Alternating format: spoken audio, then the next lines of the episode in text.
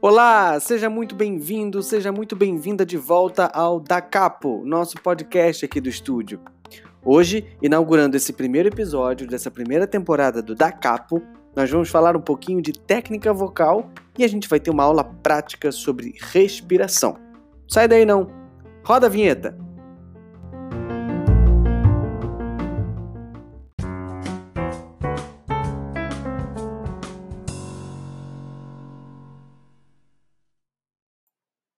Hoje nós vamos falar de uma coisa muito óbvia, aparentemente, uma coisa que parece ser extremamente simples e que ninguém pensa que está executando. Eu garanto que você agora não está pensando nisso, só vai pensar só porque eu falei respiração.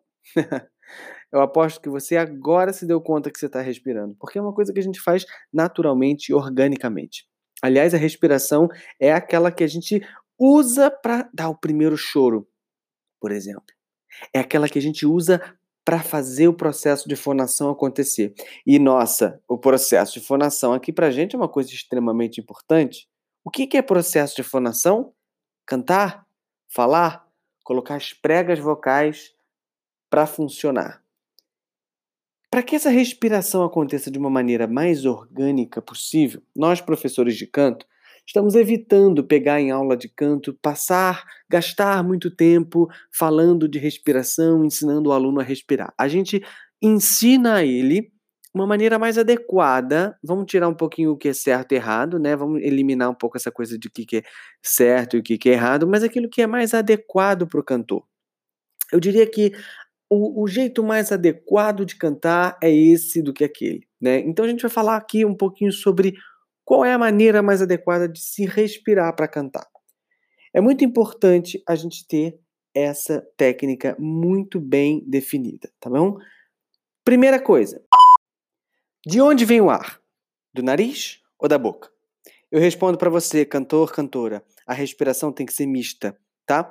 Não é essa coisa de que respirar pelo nariz é o único correto, é a única forma correta. Oh, não, não, não, respirar pela boca é uma coisa completamente abominável. Nunca respire pela boca porque você vai fazer mal para sua voz.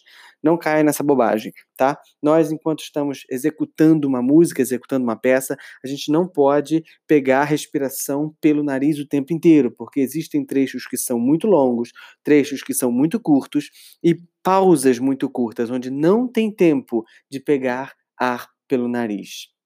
O ar pelo nariz ele demora mais a entrar, porque uma razão óbvia, os orifícios nasais são muito menores do que a boca, então eles vão demorar mais tempo. Claro, gente, o nariz filtra o ar. Tem inúmeras vantagens de se respirar pelo nariz, inclusive é a forma mais adequada, mas cantando nem sempre dá tempo. Então, tudo bem usar a boca para uma respiração mista. Segunda coisa, o que acontece quando o ar entra? Então já falamos que pode ser pelo nariz ou pela boca, há de se controlar uma respiração mista. O ar ele precisa ir para os pulmões. Mas nós, cantores, não devemos elevar muito os ombros, ou seja, a respiração clavicular não é a mais adequada porque ela evita o engajamento que do apoio, que é o que a gente vai falar logo em seguida. O que, que é esse apoio, tá? Essa região mais embaixo, a região abdominal, a região da cinta abdominal, é onde precisa ser expandida. Então vamos lá, primeiro exercício. Coloque aí seus dedos nas laterais das costelas. Você vai ver que tem uma, duas, e você vai descendo, você vai identificando a quantidade de costelas que tem do lado direito, do lado esquerdo, vai apalpando.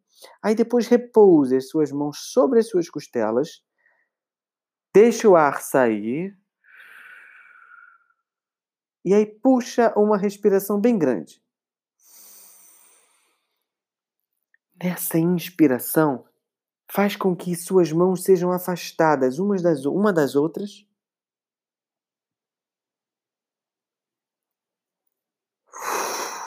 Mais uma vez.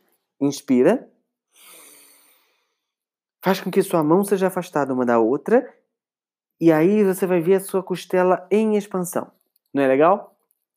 E esse treinamento você tem que fazer diariamente para você treinar o quanto que sua costela pode abrir e cabe mais ar por aí. Certo? Agora, terceira e última coisa. Apoio. Pronto, chegamos ao apoio. Então, repara o movimento que nós fizemos. Primeiro, por onde o ar entra, respiração mista. Número dois, o que, que acontece com ele, ou onde a gente posiciona, ou seja, inflar barrigão, inflar costelas, separá-las, ampliá-las de, de espaço. E agora o ar vai sair para cantar. O ar vai sair para falar. Nesse momento, entra o apoio. Bota a mão na sua barriga e faça o seguinte exercício. Inspira. Solte agora em som de S quatro vezes. S, s, s. Solte o ar. Mão na barriga de novo. Inspira. Mais quatro vezes. S, s, s, s. Solta o ar. Se você sentiu a sua mão mexer, toda vez que você emitia esse som, você sentiu que seu abdômen travava e entrava, o seu apoio está começando a nascer. Isso não é tudo. Apoio é uma grande questão que tem que ser trabalhada na sua aula de canto, mas esse é o início de toda a respiração apoiada, do canto apoiado. Certo? Vamos lá mais uma vez? Agora vamos fazer com som de X. Inspira. Ó, barrigão, barrigão. E quatro vezes X. Soltou o ar. Agora vamos colocar som. No lugar do X, a gente vai colocar J. J. Vai ser inspira grande. Quatro vezes. J, J, J, J. Soltou. Vamos fazer agora que no lugar do S, que a gente fez em primeiro lugar, vai ser o Z. Z. Inspira grande. Mão na barriga. Ó o barrigão. O barrigão. Soltou. 4Z. Z. Z. Z. Z. Beleza. Toda vez que você for cantar, observa se tua barriga, se teu abdômen estão engajados nessa ação. Se eles estão engajados para que esse som ele tenha uma sustentação. Por isso o nome apoio. Muito bem, já estamos começando a entender o que é o apoio na hora de cantar. Vou trazer uma curiosidade aqui interessante para vocês.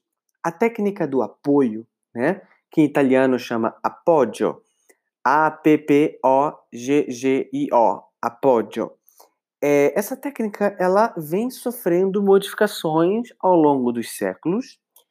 A técnica vocal, tecnicamente, ela é um estudo contemporâneo, recente, moderno, e que lá na ópera, na Itália, onde é o que a gente conhece como uma das grandes escolas ocidentais, do canto ocidental, um estudioso, lá para o século XIX, chamado Francesco Lamperti, ele, ele descreveu um pouco como que os músculos funcionariam ou deveriam funcionar numa espécie de que ele chamou de luta vocal para manter uma postura contra a ação dos músculos expiratórios. Ou seja, cantar é uma luta.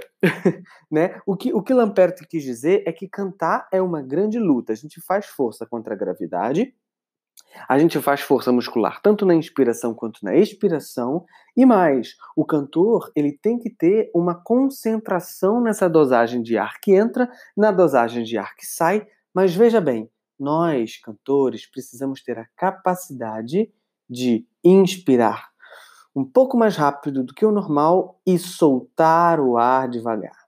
Então, esse é mais um exercício que você deve fazer. Inspirar um pouco mais rápido do que o normal, expandir a sua capacidade torácica toda, abdominal, e soltar devagar. Pega um cronômetro e dia após dia você vai fazer esse exercício inspira grande. vai soltar quatro vezes em S e na quinta vez você vai deixar esse som extenso até o final. Em S, é, perdão, inspira grande, quatro vezes desce.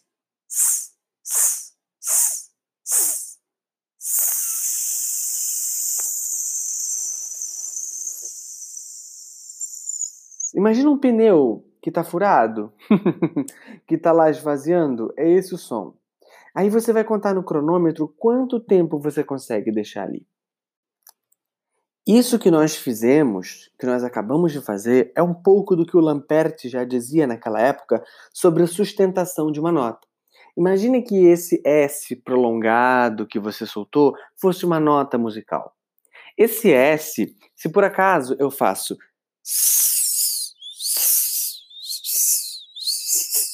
Repara que ele está instável. Eu não consigo manter um mesmo, uma mesma altura. Se isso fosse uma nota musical, seria uma grande catástrofe. Eu ia cantar. Ah, eu não ia ter a capacidade de manter a afinação durante um tempo. Durante o determinado tempo que a música exigiria que eu mantivesse. Ou seja, o apoio, então, funciona também como um grande pilar de sustentação para a voz. Ele ainda nos diz que o ar deve ser expelido lentamente. Então, assim, os músculos respiratórios, né, aqueles quando a gente inspira e depois expira, eles lutam para reter o ar nos pulmões. Opõem a ação aquelas dos músculos respiratórios, né, que o que a gente solta, que faz a luta vocal. É um embate entre um e outro. A precisa emissão da voz, segundo Lamperti, depende da retenção desse equilíbrio e apenas por este meio pode ser dada uma expressão genuína ao som produzido. Uau! Uau! Ciência pura, não é? Pois bem, treine isso em casa. Não tente fazer com muito som muito agudo, não tente fazer isso com uma música muito difícil, mas comece a reparar quantos segundos você aguenta deixar o S sair. Depois troque para o F.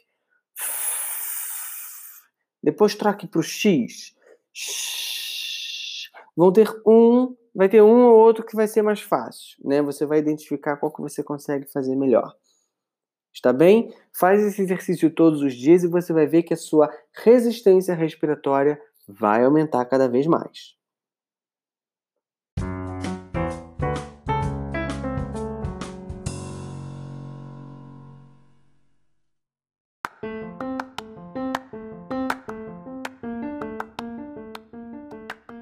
Meu amigo, minha amiga, cantor, cantora, ator, atriz, ou então só curioso ou curiosa sobre voz, chegamos ao fim desse primeiro episódio. Falamos um pouco sobre respiração, apoio e tudo aquilo que você pode fazer nos exercícios para aumentar e melhorar ainda mais a sua capacidade respiratória no canto.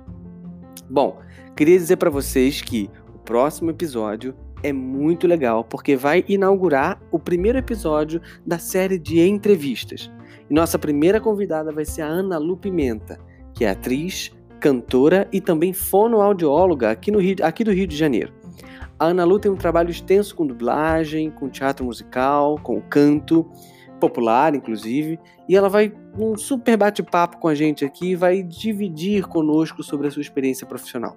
Eu, se fosse você, não perderia por nada, porque a minha ideia é trazer cada vez mais colegas, profissionais que estão no mercado do teatro musical e também que lidam com a voz profissionalmente para vocês tirarem suas dúvidas.